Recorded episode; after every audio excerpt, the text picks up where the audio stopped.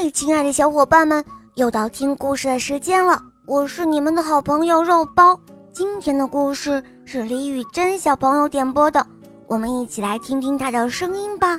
大家好，我叫李雨珍，我今年五岁了。嗯，我来自山西禹阳，我喜欢小肉包童话《恶魔导师王复仇记》，我也喜欢《萌猫三人记》。今天我想点播一个故事，名字叫《会唱歌的小鹿》。我每天睡觉时都要听小肉包讲故事。好的，小宝贝，那就由我来为你讲这个故事喽。下面请收听《会唱歌的小鹿》，演播肉包来了。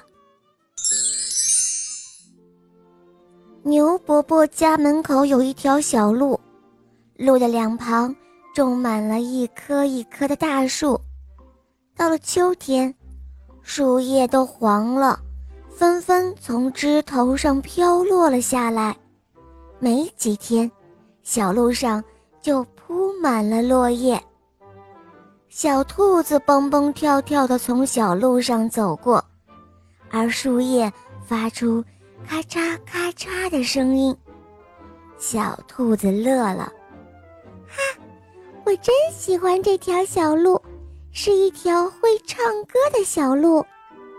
小熊高高兴兴地从小路上走过，树叶发出哗啦哗啦的声音。小熊笑了，哦，我真喜欢这一条会唱歌的小路呀。于是，小动物们。都来到这条小路上玩耍了，他们在小路上走来走去，蹦来跳去。小鹿欢快地唱着歌，哗啦啦，咔嚓咔嚓咔嚓。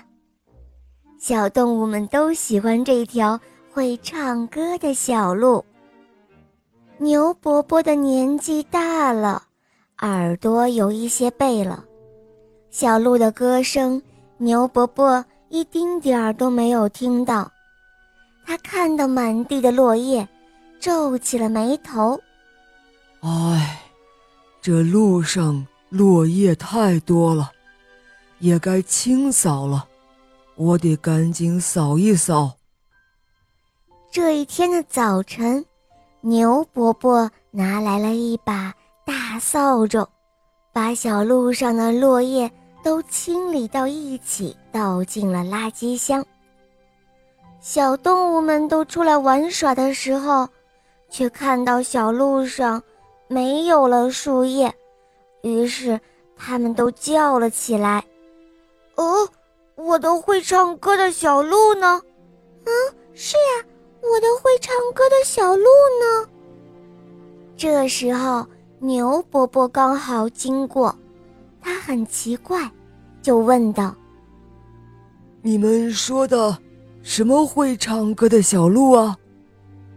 小兔子回答说：“就是铺满落叶的小路啊，那就是一条会唱歌的小鹿。”小熊说：“是啊，是啊，它会唱咔嚓咔嚓，哗啦啦。”这时候，小动物们就开始七嘴八舌地说了起来。他们都说，他们都喜欢会唱歌的小鹿。